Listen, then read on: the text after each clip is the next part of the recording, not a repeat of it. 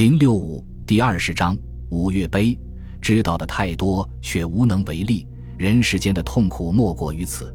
希罗多德，我必须多次重复，战役现在不是一个在血与火之中很快就能自然结束的短期事件，而是一种持续一周又一周没完没了的状态。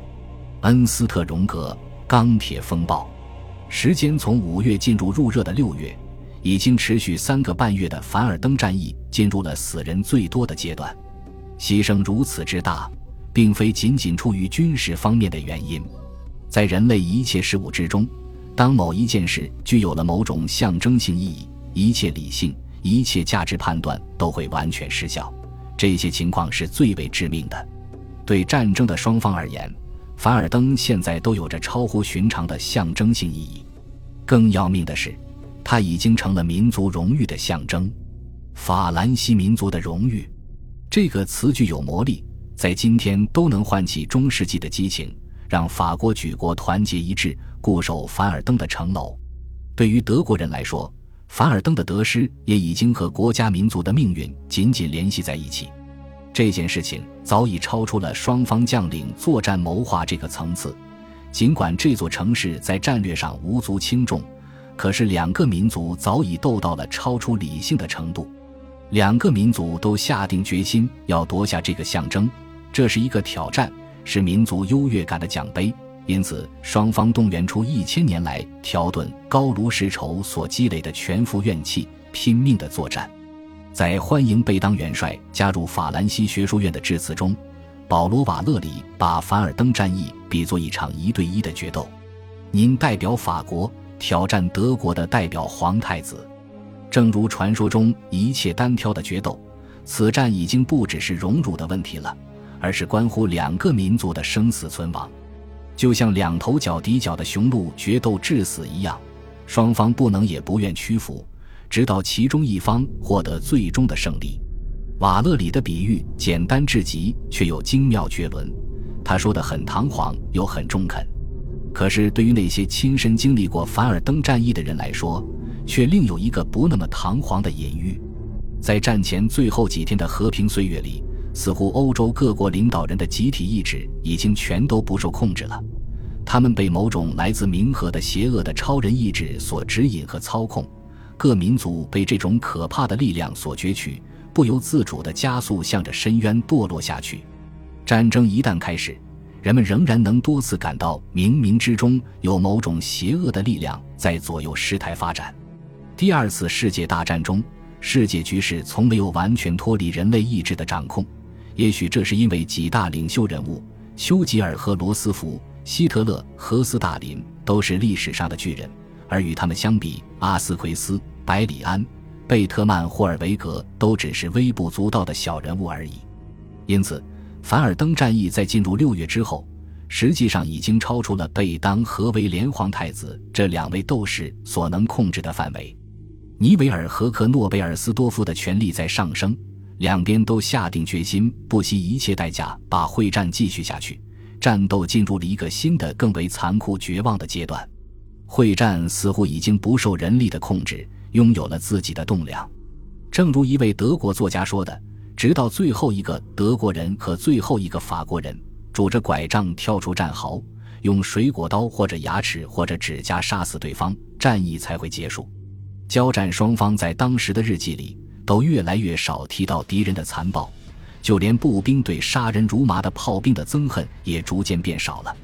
战斗本身成了可怕的敌人，战斗开始拥有自己的人格，成为客观存在的个体。而它存在的目的就是无差别的毁灭一切人类。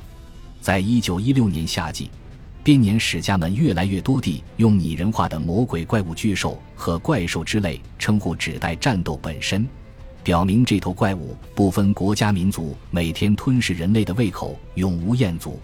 在对战争巨兽共同的憎恶面前，一切其他的情感，比如简单的爱国热情和好战情绪，都变得不值一提。同时，这种憎恶又伴随着一种无望的听天由命的情绪，它在整整一代德国人和法国人心头留下了深深的烙印。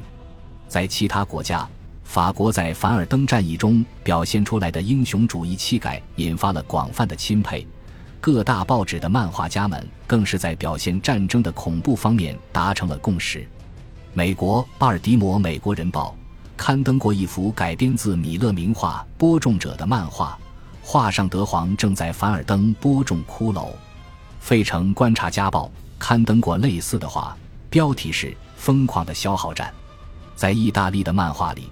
死神告诉皇太子：“我厌倦了工作，别再送牺牲品给我了。”同时代的英国漫画画的是死神坐在世界的巅峰，唯一无可争议的征服者。德国的漫画中有一名可怕的武装骑士从一只巨大的丰饶之角中向大地播撒鲜血，还有一幅宣传画，画的是作为一具骷髅的死神从世界抽出鲜血，颇有反讽意味的事。这幅画是献给贝当的，《纽约时报》在一九一六年回顾全年的时候，用这样一幅画总结了凡尔登战役背后的那个病态的死亡之舞般的世界。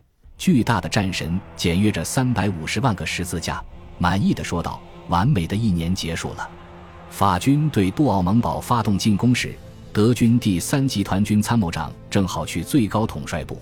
他看见平素不露声色的法金汉正兴奋的不停搓手，说这是他们能做的最愚蠢的事情。